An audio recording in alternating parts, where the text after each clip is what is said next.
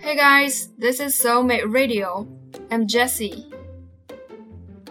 昨天我一朋友呢跟我说了一个秘密，说完之后他说：“这事儿你千万不要告诉别人啊。”像有些人可能就是那种兜不住秘密的，转脸就告诉了自己的闺蜜，也说这么一句：“这事儿你千万不要告诉别人。”后来在一般情况下，这件事就这么千万不要告诉的告诉了所有的人。不过我的嘴还是相当严实的哈。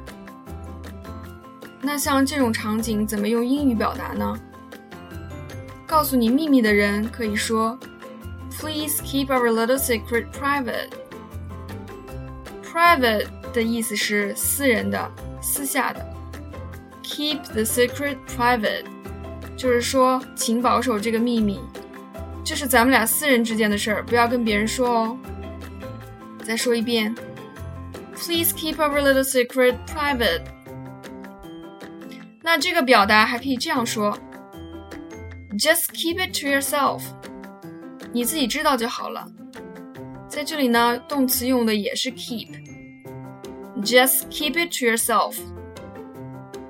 再来一个说法就是：It's just between you and me。It's just between you and me。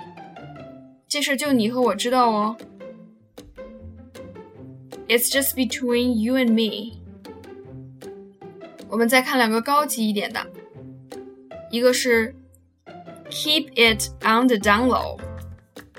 你看字面意思，down 是向下，low 是低的，就是说你不要把这个事儿四处张扬，低调一点，把它藏在下面。Keep it on the down low。另外一个是 keep it under your hat。 Keep it under your hat，这个很形象啦，把它放在你的帽子下面，引申一下就是请你保密。Keep it under your hat。那么说了这么多告密的话，怎么回答呢？你可以说，I won't say a word。I won't say a word。